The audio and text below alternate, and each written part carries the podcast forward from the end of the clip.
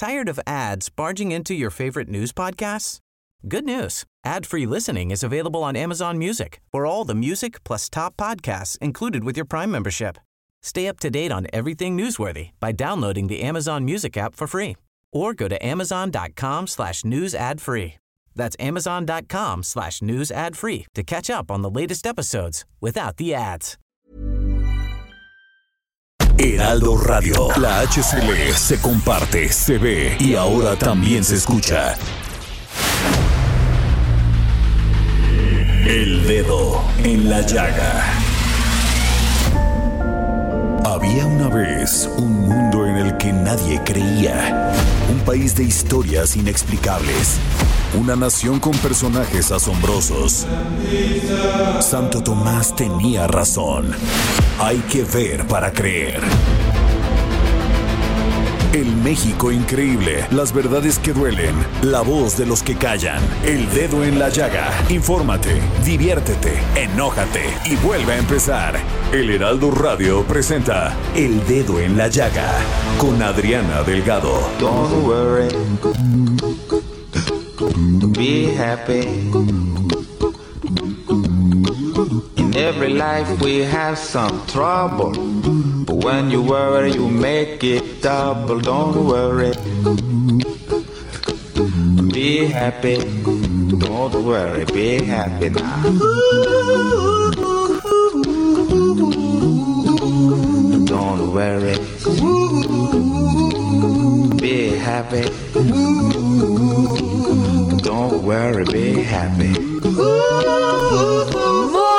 Buenas tardes, este martes de 20 de abril del 2021. Oye, ¿y esta canción de Bob Marley? Déjame decirte que yo tenía un pescadito que hacía be, Don't worry, be happy. O sea, sí, ma- maravilloso, yo no sé dónde quedó. ¿Lo viste alguna vez, Javi? Un pescadito que alzaba así y decía Don't worry, be happy. Y quitó la canción. ¿Y dónde crecí? ¿Y dónde crees que la puse? ¿Dó- ¿Dónde crees que puse el pescadito? En el baño. Oye, pero a ver, dinos qué estamos escuchando, Jorge Sandoval, y por qué. Mira, estamos escuchando Don't Worry Be Happy del gran Bob Marley, como ya bien lo comentabas, y porque hoy se celebra el Día Mundial de la Marihuana. Ah, mira. Lo que pasa es de que su origen de esta fecha se remonta al año de 1971, donde un grupo de estudiantes californianos, denominados los Waldos, se reunían a las 4.20 pues Ajá. echarse su, su cigarrito. Pues ¿no? cada quien en un esquema de libertades. Qué bueno que ya van a probar eso, que ya cada quien sabe y los que les preocupa a sus hijos, pues cuídenlos, denles valores, Así es, pero sobre Y todo lo que quien, tú dices, libertades. la lucha de las libertades esenciales. Así es, Jorge. Bueno, Jorge, ¿qué te cuento? Fíjate que el pasado jueves 15 de abril, ya sabes, en lo oscurito, ya sabes cómo se manejan. El Senado de la República extendió un año y 11 meses la permanencia de Arturo Saldívar como presidente de la Suprema Corte de Justicia de la Nación y del Consejo de la Judicatura Federal. Y te voy a decir qué dice el artículo 97, por lo cual hay un gran debate, no solamente de, de los columnistas de la gente, de la sociedad en general, al grado que ayer salió una encuesta, donde si aprobaban que Arturo Saldívar se mantuviera como presidente de la justicia de la nación, o si no aprobaban, y ganó que no aprueban. Ahí está, pero te voy a decir, Venga.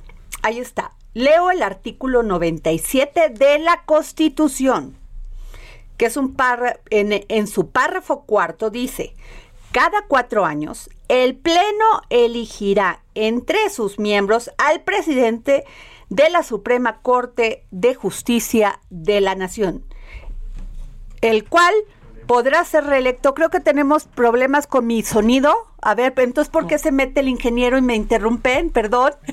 A ver. Este, cada cuatro años, el Pleno elegirá de entre sus miembros al presidente de la Suprema Corte de Justicia de la Nación, el cual no podrá ser reelecto para el periodo inmediato posterior. Y simultáneamente como han dicho muchas columnas, Jorge, el presidente de la, de la República, Andrés Manuel López Obrador, dijo que prolongar dos años el mandato de Arturo Saldívar es constitucional. Bueno, pues ahí están viendo ustedes todas las columnas, la opinión de la sociedad. Y es que en la inclusión de un artículo transitorio en las leyes reglamentarias de la reforma al Poder Judicial de la Federación contó con 86 votos a favor, el oscurito, ¿eh? y eso porque los que votaron en contra se dieron cuenta a tiempo. Que fueron muy poquitos. O sea, que fueron muy poquito. Y 23 en contra y dos abstenciones. De esta manera, los senadores avalaron que permanezca al frente de la Suprema Corte de Justicia de la Nación hasta el 30 de noviembre del 2024, cuando originalmente el plazo establecido era del 2022. Pero Jorge Sandoval se dio a la tarea el día de hoy e hizo buen periodismo y entrevistó a Porfirio Muñoz Ledo del Partido Morena, diputado federal por el Partido Morena, porque existe una posición de él y otra de Pablo Gómez, que ahorita se las cuento es patéticamente inconstitucional, que es una audacia de un diputado del Verde que quiere, en el fondo, descalificar a Saldívar y también no dar al presidente de la República. Decir que Saldívar, que actual de la Corte, debe ampliar un año o dos años obviamente contra la Constitución, es una provocación del diputado y una del Senado, porque hace pensar, como dice la presidenta nacional, que el Ejecutivo también quiere prolongar de dos años. Bueno, pues, ¿qué te cuento, Jorge? Que Pablo Gómez dijo que no, que él no, que este artículo no va a transitar. O sea, en pocas palabras dijo que él no está de acuerdo con esto que están diciendo los senadores. Pues Entonces se va a armar un gran debate porque además por antigüedad le correspondería a, al ministro Antonio Gutiérrez Ortiz Mena o Alberto Pérez Dayán. A mí lo que me llamó poderosamente la atención es que el presidente Andrés Manuel López Obrador asegura que si llega otro ministro a la presidencia de la Corte, será más de lo mismo y del antiguo régimen. O sea, será más de lo mismo Juan Luis González Alcántara, Fernando Franco, Alfredo Gutiérrez Ortiz, Mena, Yasmín Esquivel, Margarita, Ríos Farjat, Norma Lucía Piña, José María Pardo, Alberto Pérez Dayán, Javier Laines y Luis María Aguilar. Fíjate que esto lo saco de una columna que escribió muy interesante Francisco Garfias en el Excelsior. Y mira que reporté a Francisco. Y fíjate lo que dijo Pablo Gómez. Advirtió que el multicitado artículo transitorio que Morena metió al Senado por la puerta verde, la de atrás, no podría transitar ni aun cuando fuera aprobado y promulgado. Ahí lo tiene usted, y metiendo su poder con Lo que no entendemos todavía es por qué el silencio del presidente de la Corte, que además me parece un hombre recto, serio, honesto, Arturo Saldívar. Sí, cómo no. Pues hay, y es por eso que le pedí a mi queridísimo Enrique Rodríguez, periodista experto en el Poder Judicial de la Federación y columnista de este medio en la lista. Enrique, querido, ¿cómo estás? Qué gusto saludarte, Adriana. Siempre es un placer de platicar contigo y con tu nutrido auditorio en la que fue mi casa el Heraldo. Lo sabemos, querido amigo. Sin embargo, no te fuiste, te quedas en nuestros corazones. Así es, así es. Por eso estoy aquí contigo, Adriana. Querido Enrique, ¿qué piensas de todo este? Este tema que era innecesario, todo este show que se está armando, todas las menciones, opiniones, en algo que pues era intocable, que era el Poder Judicial. Mira, yo creo que lo defines con el calificativo adecuado. Es la tormenta perfecta con una adición de un transitorio innecesario que además pretende alterar lo que determina la Constitución en el artículo 97 y también en el artículo 100 eh, que atañe a los periodos de los consejeros de la Judicatura Federal, porque cabe recordar, Adriana, que no solamente trastoca el periodo del presidente de la Corte, que también es presidente del Consejo de la Judicatura Federal, en este caso Arturo Saldívar, sino que también el, transitorio, pues eh, amplía el periodo de seis eh, en vez de los cuatro años que determina, perdón, de los cinco que determina la Constitución, el artículo 100, de los periodos de los consejeros de la Judicatura Federal y los amplía a siete años. Estamos hablando de que también los consejeros Bernardo Batis, Loreta Ortiz y Verónica de Guidez y el propio Saldívar eh, verían ampliado su periodo en el Consejo de la Judicatura Federal. Ah, es cierto. Así es, no solamente es el, tema de Saldívar como presidente de la Corte y del Consejo, sino que también ataña a los consejeros que han sido eh, eh, pues enviados o favorecidos ya por el régimen actual a esa importante institución administradora del Poder eh, Judicial de la Federación. Hemos escuchado, Adriana, y tú ya mencionabas pues múltiples columnas, artículos, entrevistas, entrevistas radiofónicas. He leído yo toda clase de especulaciones respecto a la actitud que adoptará el presidente de la Suprema Corte y del Consejo de la Judicatura Federal frente a lo que yo considero es una trampa perfecta, que se ha atendido a través de este transitorio aprobado por la Cámara de Senadores a propuesta de un legislador que ni siquiera recuerdo el nombre, pero es un instrumento del régimen al que simplemente utilizaron para hacer el planteamiento de esta infamia que transgrede la Constitución. Cada día que pasa sin un pronunciamiento del ministro Arturo Saldívar, Adriana, sobre este tema, pues suma impactos negativos en la crisis mediática y de percepción que ya está sufriendo el Poder Judicial de la Federación. Entiendo que se emitió un comunicado por parte del Consejo donde avisaba oficialmente que habría este pronunciamiento hasta que fuera eh, derecho positivo, es decir, aprobado por eh, la Cámara de Diputados el eh, infausto, el, el terrible artículo transitorio del cual estamos hablando. Claro. Sin embargo, yo creo que dejar pasar los días y dejar de pronunciarse está siendo contraproducente. Cabe recordar, Adriana, y quiero dar este contexto porque me parece importante, Saldívar fue propuesto por Felipe Calderón como ministro de la Corte. Después, con valentía, tomó decisiones jurisdiccionales y elaboró proyectos que provocaron el enfado presidencial en esa época, al extremo de que Felipe Calderón lo consideró como un ministro ingrato lo que para la investidura de un togado a mí me parece un calificativo de elogio, ¿no? Que destaca su independencia y su autonomía. Ese es el Saldívar que yo recuerdo a su llegada a la Corte. En, lo que va de su periodo, el ministro Saldívar, como presidente, ha enfrentado pues, una pandemia muy complicada y ha sido riguroso en el combate a la corrupción y el nepotismo. Otro signo de su presidencia también ha sido la cercanía con Andrés Manuel López Obrador, lo que ha generado durísimas críticas su presencia inaudita eh, en este acompañamiento al Teatro Aéreo de Santa Lucía, que tú recordarás, claro, claro. no debió, no debió pasar.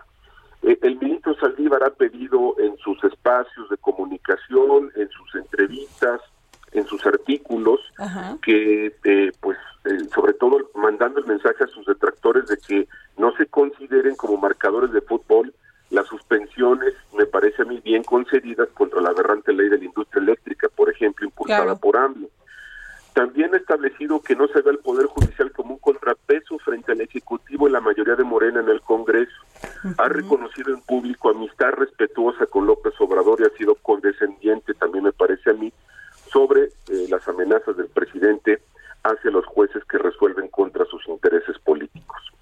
Saldívar, Adriana, me parece, enfrenta la coyuntura que definirá su papel en la historia como presidente de la Corte. Claro, ya lo creo. Las dos opciones que tiene enfrente en su escenario de decisión representan costos, eh, con un silencio que provocó crisis, insisto, institucional. Estoy seguro que en este momento lo menos trascendente es sería la ampliación del periodo en sí mismo de dos años.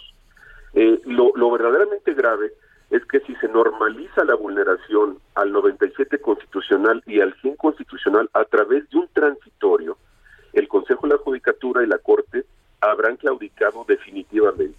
Los ministros juran protestar el cargo, eh, al, protestar el cargo, salvaguardar la Carta Magna. La aceptación de este transitorio, Adriana, acabaría, me parece, con la credibilidad institucional del Poder Judicial de la Federación para desgracia del país. El rechazo al llamado regalo maldito daría a Saldívar la dignidad con la que todo ministro busca ser recordado. Sin embargo, abriría un contexto de desencuentros con el presidente López Obrador, a quien le conviene, por supuesto, un poder judicial sometido. Entonces, no hay salidas a medias en este asunto, Adriana. Es un tema realmente complicado. Lo mejor que podría pasar es que la Cámara de Diputados elimine el artículo de la discordia ha trascendido en algunos círculos eh, cercanos a la Corte, te puedo anticipar que el propio Arturo Saldívar opera y, ha solicitado desactivar esta bomba para evitar que se consume en el proceso legislativo el fraude a la Constitución. O sea, esto, esto es verdaderamente una infamia que compromete la investidura del presidente eh, de la Corte en un torbellino que creo yo ya le ha hecho mucho daño. Hasta ahora el silencio ensordece federales. El silencio de Saldívar ensordece a los jueces federales. Y me quedo con ese recuerdo, Adriana, del ministro que ya se atrevió en otra época a desafiar a un presidente para que ahora, en congruencia con la misma verticalidad, cuando más se le necesita, tome una decisión que lo marcará de por vida. Y espero que don Arturo, a quien conozco y coincido contigo en tus eh, calificativos, es un hombre honesto, fortalezca la división de poderes en el tránsito de esta conspiración diseñada por los más duros del régimen, me parece. Híjole, Enrique, muy claro lo que acabas de decir, muy inteligente, muy conocedor. Te agradecemos mucho que nos hayas dado tu opinión aquí en el dedo en la llaga, querido compañero Enrique Rodríguez, periodista experto en el Poder Judicial de la Federación y columnista en la lista. Gracias, Enrique. Gracias a ti, Adriana. Saludos, buenas tardes. Qué bárbaro. Mejor imposible. Mejor imposible, qué clara la película. Muy clara, la tiene. muy clara. Esperemos que el ministro Arturo Saldívar, pues, actúe en consecuencia. En consecuencia. Bueno, pero nos pasamos, fíjate, Jorge, que Alemania es un socio muy importante para México mucho, porque además el comercio entre México y Alemania representa el 40% del intercambio que tiene con la Unión Europea. y es por eso que le pedimos a Francisco José Quiroga Fernández, embajador de México en Alemania, que nos pudiera tomar la llamada para el dedo en la llaga. Muy buenas tardes, embajador. Adriana, Jorge, qué gusto estar con ustedes. Gracias por la invitación. Oiga, embajador, primero, ¿cómo le va con el COVID allá en, Alemania? Todavía no llego, Adriana. Sigo en México. Fui ah. ratificado por el Senado eh, hace poco más de, un mes. Eh, me estoy preparando para, para llegar a Alemania. Ah, he, estado eh, tocando base con las diferentes dependencias, con con el legislativo, el grupo de la amistad México-Alemania, con los gobernadores, eh, para llevar un mandato robusto, amplio de las prioridades en materia de atracción de inversión, de oferta exportable, reactivación del, del turismo, educación dual. Entonces me estoy preparando para, para llegar a Alemania con un mandato lo más amplio posible. Eh, embajador, las industrias con mayor presencia alemana en nuestro país son la automotriz, la autopartes, farmacéutica, química, electrónica, maquinaria y logística. Y uno de los estados que pues concentra más el esta, este tipo de inversión es Querétaro. ¿Qué proyección hay para otros estados del país? el, el estado que, que tiene una inversión más importante es, es Puebla y luego el ah, Bajío. Ah, el Bajío, el Bajío como tal. En Puebla tenemos, pues históricamente la Volkswagen, tenemos Audi, eh, que son grandes plantas. Tuve el placer de estar ahí hace un par de, de semanas.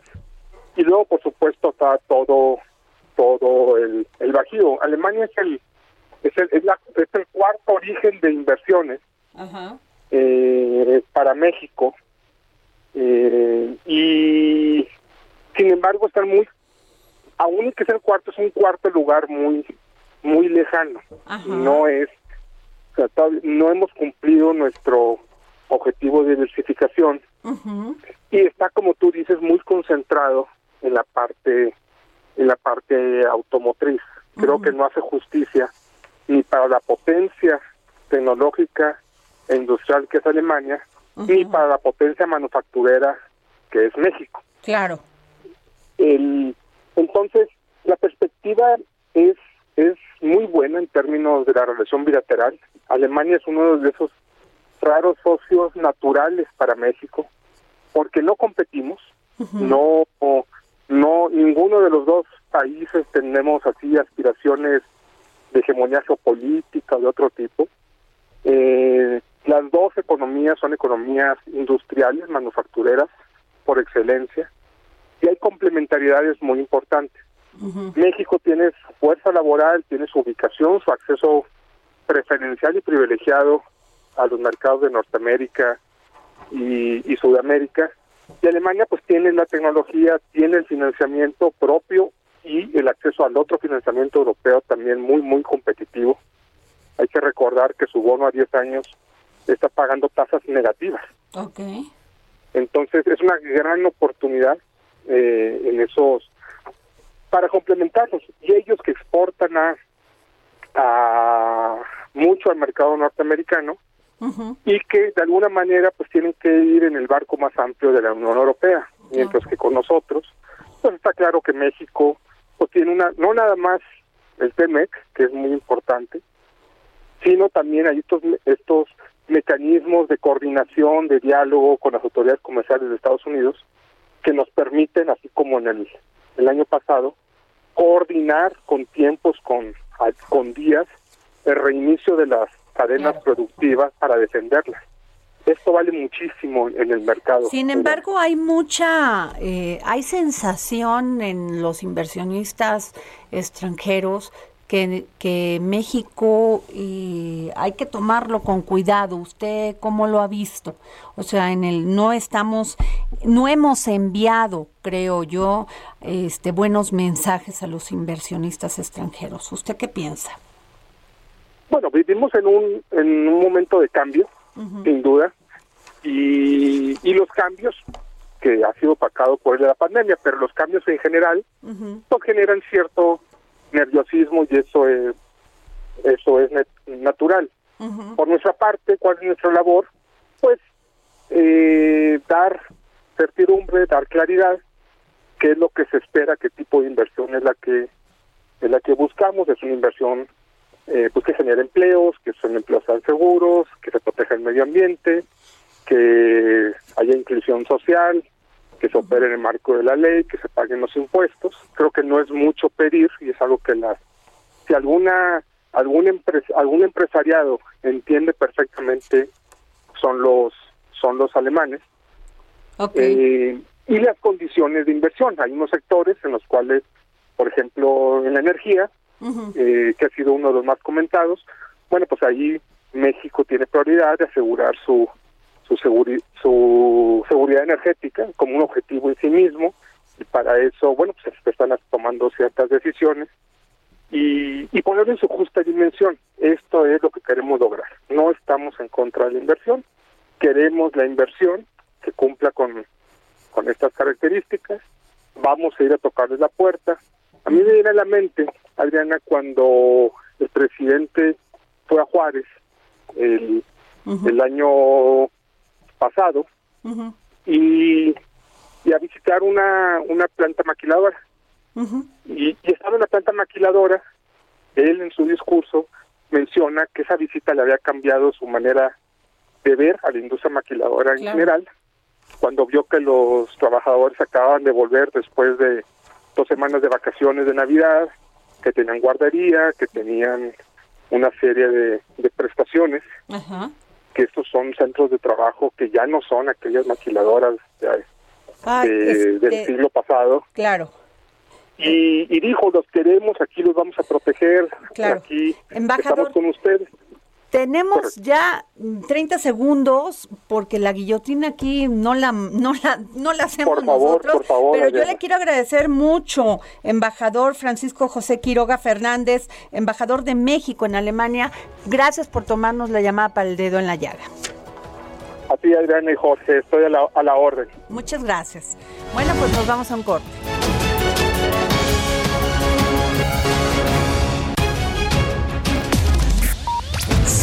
A Adriana Delgado en su cuenta de Twitter, arroba Adri Delgado Ruiz. Además, te invitamos a enviar tus opiniones y comentarios en texto o por mensaje de audio a través de WhatsApp al 55 2544 3334. Y si quieres escuchar El Dedo en la Llaga de El Heraldo Radio, en cualquier momento y donde quiera que te encuentres, descarga el podcast disponible en Spotify y iTunes. Heraldo Radio. La HCL se comparte, se ve y ahora también se escucha.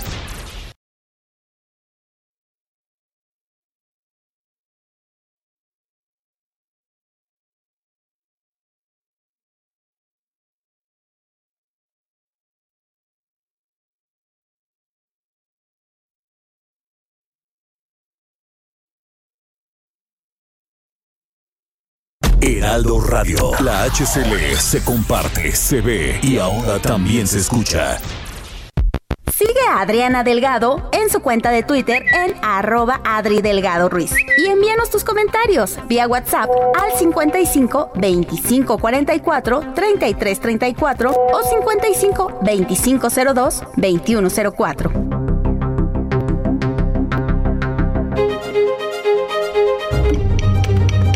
Ruta 2021, la ruta hacia las elecciones presenta.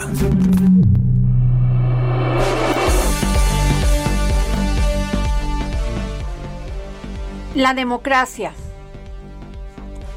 Lucha de constancia, de perseverancia, de libertades esenciales, de poder elegir a quien queremos que nos gobierne. Sin duda alguna, la disputa por la democracia en América Latin- Latina, perspectivas y desafíos en una era de transformación social y global, ha sido uno de los libros que usted no se puede perder. Y tenemos en la línea al doctor René Ramírez Gallegos, investigador del programa universitario de estudios de democracia, justicia y sociedad de la UNAM, quien junto con John Ackerman, pues, y 38 intelectuales y académicos, servidores públicos de México y de otras naciones latinoamericanas, nos hacen llegar este libro maravilloso. Muy buenas tardes, doctor René Ramírez. ¿Cómo está? Eh, un gusto saludar, estimada Adriana, y a través tuyo a toda la audiencia. Es un Oiga, honor estar en oiga, este si leo su currículum se me va el programa. Sí, muy extenso, pero no, además... no importa. Pero de, verdaderamente, qué gran libro, porque hacen ustedes una gran reflexión sobre eh, los diferentes actores sociales, políticos y económicos que utilizan la palabra democracia para ejercer lo contrario, es decir, para a veces reprimir, controlar y enarbolar una democracia elitista, excluyente. Cuénteme más, doctor, por favor. Sí, eh, bueno, primero muchas gracias una vez más por la entrevista. Eh, efectivamente, la semana pasada hicimos el lanzamiento de este, este libro, que parte de un tema que intelectuales, académicos, políticos, inclusive que vienen de la academia, eh, decidimos hacer un seminario justo antes de que se empiece la cuarentena en el 2020, en febrero, ¿no? Eh, y fue realmente un seminario en donde hubo mucha horizontalidad en el sentido de que realmente fue un conversatorio, le llamamos diálogos de Tlatelolco, porque fueron tres días en los cuales pudimos discutir aquellas temáticas que realmente fueron un problema en los go- denominados gobiernos progresistas de la primera ola, ¿no? Ajá. Para reflexionar a partir de ahí lo que se tiene, no se tiene que hacer, en qué fallamos de una manera crítica pero constructiva para esto que también se ha denominado, lo ha denominado el propio vicepresidente de Bolivia, Álvaro García Linera, como la segunda ola de gobiernos progresistas que ya nació, y de hecho nació eh, de acuerdo al registro histórico que hemos analizado justamente acá en México, no luego de que en, el interregno hubo eh, gobiernos eh, de, derecha conservadores. Entonces, claramente el libro señala esa disputa que está viviendo América Latina, no está viviendo justamente la disputa por la democracia, ¿no? Exacto. y en el marco de la disputa por la democracia, lo que se vive es la disputa por la democratización de derechos y de bienestar, de reducción de las desigualdades o no. ¿no? Y lamentablemente, lo que cuando decimos disputa, señalamos que existen unas nuevas, eh, una nueva performance, unas nuevas estrategias en las cuales, eh, de una manera sofista, por decirlo de alguna manera, ¿no? Eh, se dice que se está en democracia, pero realmente eh, la democracia está en asedio, ¿no? Yo lo he denominado lo que vivimos en muchos países, ¿no? Es eh, dictaduras democráticas, ¿no? porque se utiliza la institucionalidad de la democracia liberal ¿no? para eh, hacer como que si estuviésemos en democracia, pero no se respetan ni siquiera los mínimos requisitos de lo que se denomina la poliarquía, ¿no? Es decir, los mínimos requisitos de libre competencia, los de libre competencia electoral, transparencia electoral, etcétera, ¿no? Ya vemos, y esto no es un tema que es de estos últimos años, ¿no? eh, parte de lo que se concluye justamente eh, de la reflexión es que esto es un tema que ya viene sucediendo en los últimos lustros en América Latina y son praxis comunes, ¿no? Que empezó desde el 2005 aproximadamente con estas formas de asediar a la democracia con golpes a la, vieja usanza de las dictaduras del siglo XX con Zelaya, ¿no? Cuando también se, se intentó hacer a Evo Morales, al propio Rafael Correa, ¿no? Hasta estas dictaduras blandas que se hizo con Dilma, ¿no?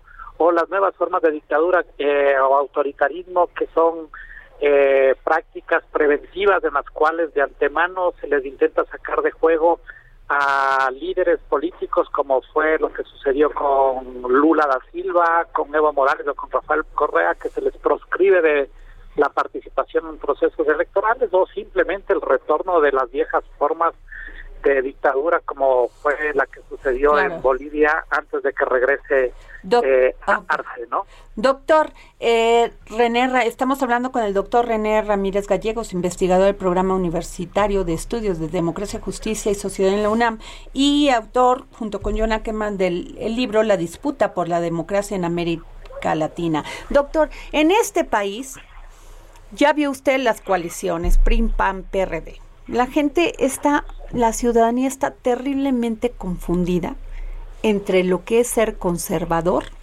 lo que es ser liberal. No entienden ni en el esquema económico ni en el esquema de libertades esenciales. ¿Qué piensa usted?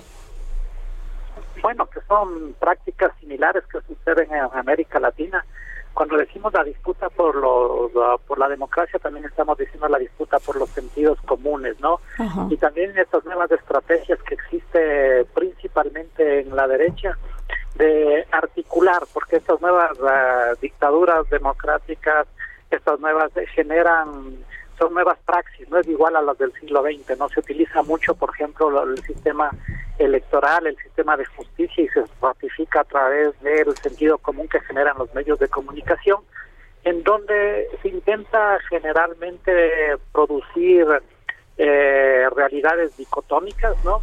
Eh, y en donde realmente se intenta confundir a la ciudadanía, ¿no? Eh, de hecho, por ejemplo, esto que tú señalas del tema liberal, ¿no? Estas coaliciones que son conservadoras, ¿no? Y que son además neoliberales, porque son las dos, ¿no? Eh, lo que suelen hacer, por ejemplo, en el ámbito económico, para señalar algo, ¿no? Supuestamente, discursivamente dicen nosotros defendemos la libertad, libre comercio, libre comercio, etcétera, pero al final de cuentas, cuando uno analiza ya cada uno de los mercados, lo que buscan son los oligopolios o los monopolios, ¿no? Concentración mucho más fuerte dentro de los mercados y más bien lo progresista es justamente que exista más mercado, ¿no? Entonces, Doy un ejemplo porque eh, semánticamente se utiliza ciertas narrativas, ¿no? Para construir ciertos sentidos comunes. Y en general en América Latina una de las prácticas que se está eh, siendo muy usual es utilizar eh, estrategias para generar odio y polarización, ¿no? Eh, cuando los gobiernos progresistas, todo lo contrario, son los que intentan disminuir esa polarización y eso se demuestra a través de la desigualdad que ha, ha, disminuido sistemáticamente en los gobiernos progresistas, ¿no? Frente a unas narrativas que lo que buscan es la confrontación social y el odio social y utilizan eso para luego tener estrategias electorales, ¿no? Eh, eso ha sucedido a lo largo de América Latina y creo que acá también sucede. Doctor, este, ¿dónde podemos conseguir este libro? Porque sin duda es de lectura obligada. Sí, efectivamente, se puede conseguir eh, directamente en la página del Programa Universitario de Estudios sobre Democracia, Justicia y Sociedad de la UNAM. Eh, es completamente libre, ¿no? El, el libro se pueden bajar y pueden ahí eh, tener acceso a, la, su lectura. ¿no? Muchísimas gracias, doctor René Ramírez Gallegos, investigador del Programa Universitario de Estudios de Democracia, Justicia y Sociedad de la UNAM. Gracias por habernos tomado la llamada para El Dedo en la Llaga. No, muy amables por la invitación. A la orden.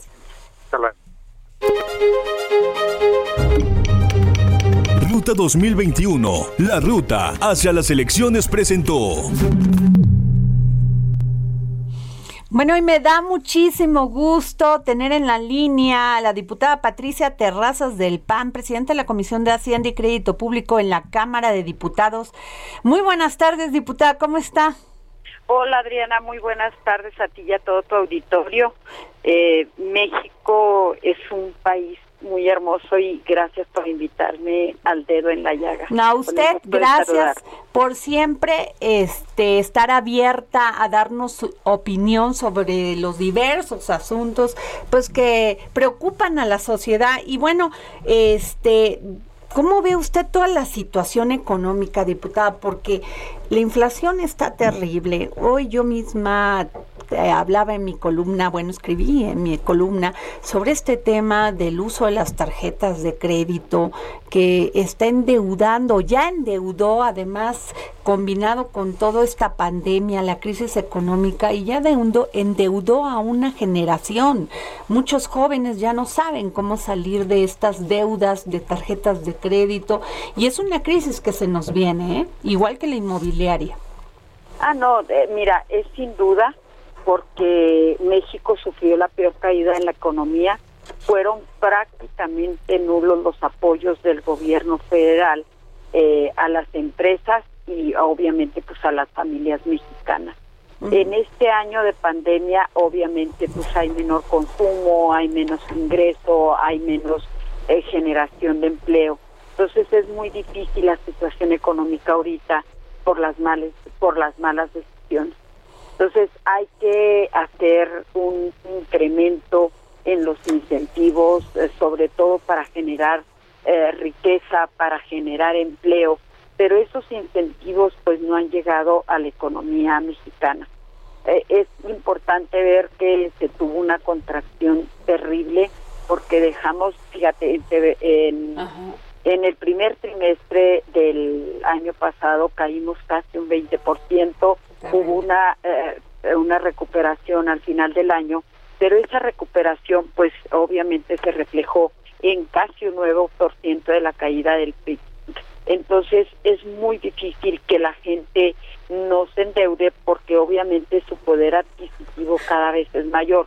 Puedes ganar lo mismo, sí, pero con la inflación y toda la situación económica alrededor, pues obviamente estás adquiriendo menos productos con el mismo dinero. Y obviamente si tenías un ritmo de gasto, en este momento pues lo estás perdiendo y estás estás cayendo en cubrir ese ese pequeño eh, ese pequeño o, o gran boquete que está en las familias para cubrir el ritmo de vida que tienes y obviamente pues ya estás cayendo en el crédito y a veces es un crédito muy caro, como es el caso que tú comentas, el caso de las tarjetas de crédito es un crédito muy rápido, en muchas ocasiones sin garantía y obviamente es una deuda muy cara y muy recurrente y además es muy fácil que ya cuando ustedes ya tienen la tarjeta topada.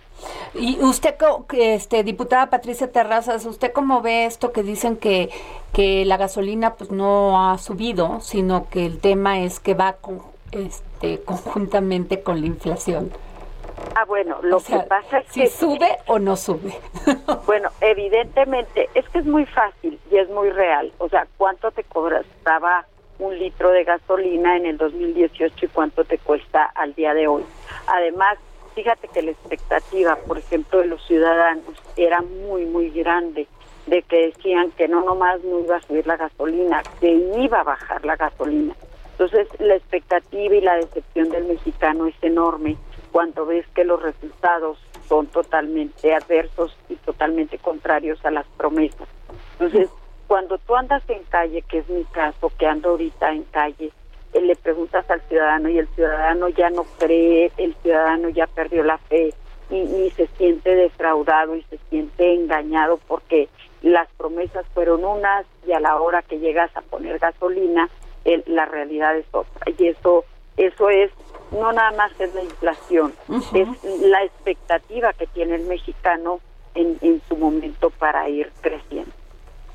Este, diputada Patricia Terrazas, eh, ¿qué otras reformas legales se tendrían que llevar a cabo para apoyar al sector productivo nacional en este escenario?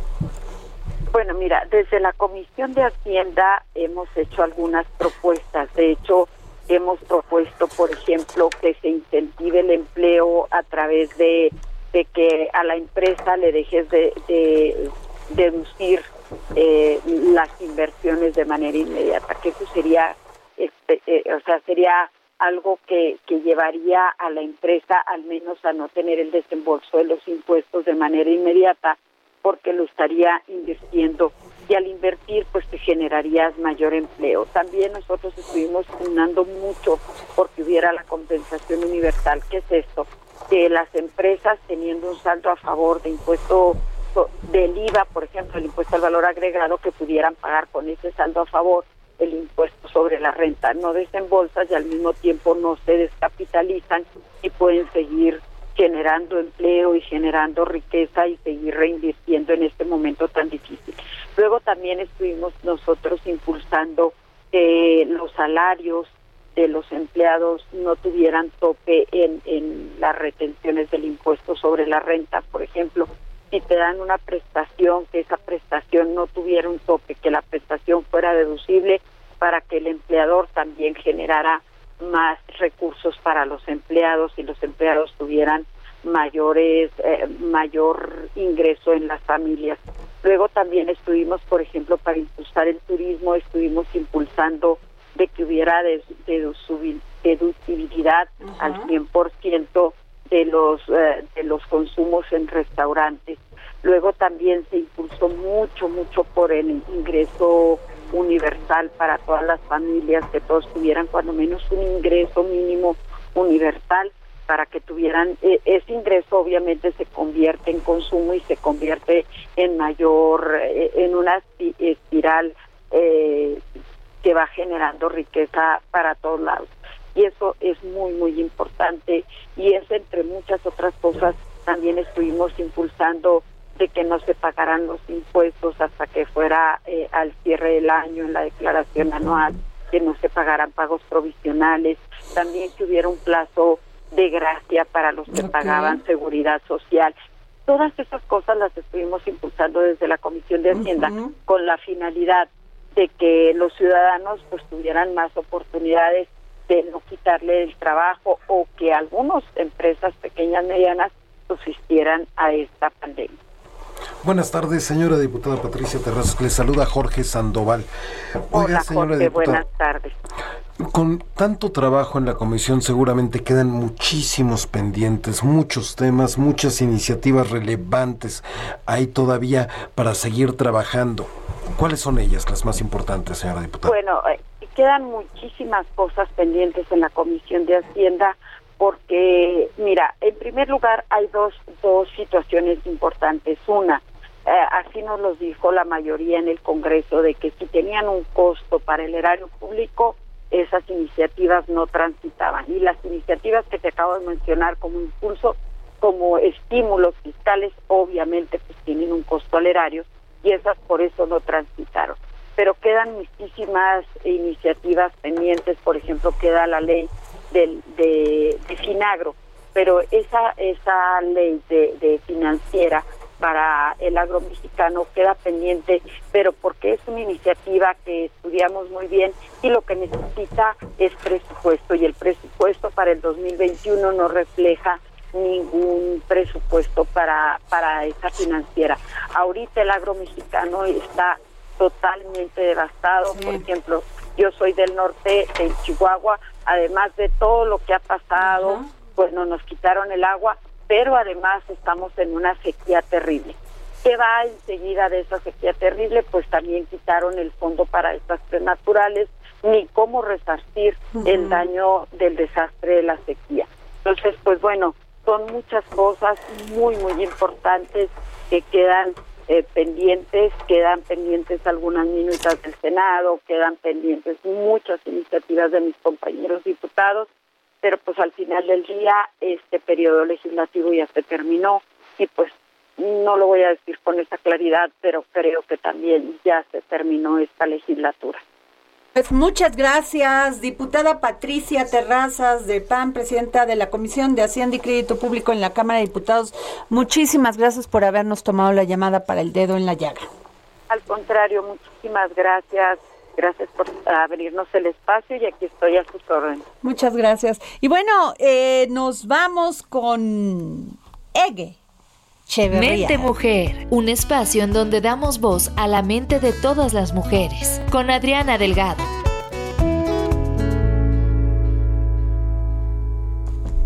Muy, muy buenas tardes, Enge, ¿cómo estás?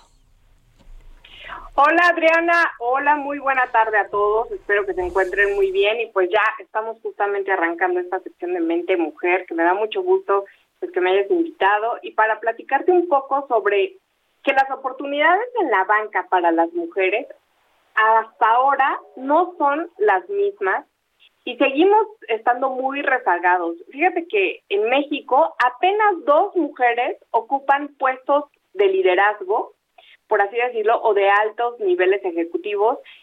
Pues una es presidenta del Consejo de Administración de un banco global y la otra es directora general de un banco, pero del servicio público. De ahí en fuera, pues aunque tenemos una lista importante de mujeres financieras que están buscando puestos directivos, pues no, realmente la carrera no parece ser la misma. Es un tema que llevamos en mente mujer en esta semana y eh, desde marzo pasado el secretario de Hacienda, Arturo Herrera, había comentado que literal hay que cruzar un océano para poder incluir a las mujeres en el sector financiero. Imagínate, Adriana, que un propio secretario de Hacienda a estas alturas en México lo reconozca. Y lo que sí es verdad también es que incluso el número de mujeres de puestos directivos que ocupan hoy en el país, pues estamos a los niveles de los 80 en Reino Unido, por ejemplo, o en Estados Unidos, imagínate qué nivel de atraso tenemos, ¿no? Oye, pero... Dime, dime, dime, dime, por favor, cuéntame. Entrevistamos para este artículo a Ana Elena Ruiz, directora del Consejo de Mujeres y directora ejecutiva de Transformación e Inversiones Estratégicas de Citibanamex. Esta mujer que ha estado muy de cerca con ellas y acompañándolas, me platicaba incluso, por ejemplo, que había banqueras que estaban en los niveles medios y que cuando las querían promover, finalmente ellas también se ponían pues un obstáculo. ¿Y cuál era? El que no iban a ganar lo mismo, porque de antemano consideran que no hay todavía equidad salarial. El otro obstáculo es que se encuentran que el tema de la maternidad pues no los tratan de la misma forma. Entonces, ellas consideran que tienen una presión mucho más intensa de su jefe porque van a tener que ausentarse durante este periodo. ¿Cómo lo resolvieron? Por ejemplo, dijo, pues para que pueda ser igualitario y que no sea una desventaja de las mujeres, también los padres, aunque no trabaje ya en, en la institución, lo descansan el mismo periodo que a las mujeres. Dice, de esa manera homologué esa parte todas ganamos lo mismo en el mismo rango de pues lo que es el nivel directivo ejecutivo, ¿no? Eso fue una de las políticas, pero bueno, fueron a nivel global. La no discriminación, aunque a veces se da por debajo de la mesa, claro. pero dice que está luchando muchísimo porque hay que hacer lo que tú decías el otro día, Adriana, ah. meritocracia. Uf, Esa nos toca a las mujeres, pero además hacerla y ponerle doble esfuerzo. Pues muy doble esfuerzo porque incluso estas mujeres, lo que todas queremos, incluso compartirás conmigo Adriana, pues queremos ser seleccionadas. Claro para un mejor puesto porque somos las mejores, no porque somos mujeres o porque tengan que cumplir con un número, ¿no? Eso ha pasado en México, que están cumpliendo con un número para resolver el tema de equidad de género, pero pues hoy estas mujeres financieras preparadas que en la parte educativa, lo que es en las universidades, parece que ahí vamos igual, igual, igual, pero cuando llegamos a los puestos, ahí es cuando se cierran las puertas. Y México, pues desafortunadamente se encuentra rezagado, no tanto como por ejemplo se encuentra Ecuador, pero pues estamos dando malos números. Claro. Pues muchas gracias. Enge eh, Chavarría, muchas gracias por siempre tenerte aquí, por contarnos cosas, o sea, sobre esta lucha que tenemos las mujeres para igualdad y equidad. Gracias, Enge. Un abrazo, cuídense mucho. Igualmente. Qué gran sección está de mente mujer. Maravilloso, me encanta. ¿No? Y bueno, pues ya nos vamos, me están diciendo ya nos vamos. Nos vemos mañana.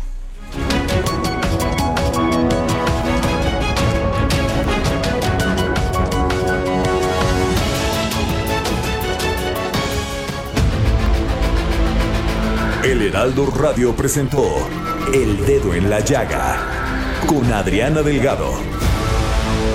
Heraldo Radio. Tired of ads barging into your favorite news podcasts? Good news. Ad-free listening is available on Amazon Music. For all the music plus top podcasts included with your Prime membership. Stay up to date on everything newsworthy by downloading the Amazon Music app for free or go to amazon.com slash news ad free. That's amazon.com slash news ad free to catch up on the latest episodes without the ads.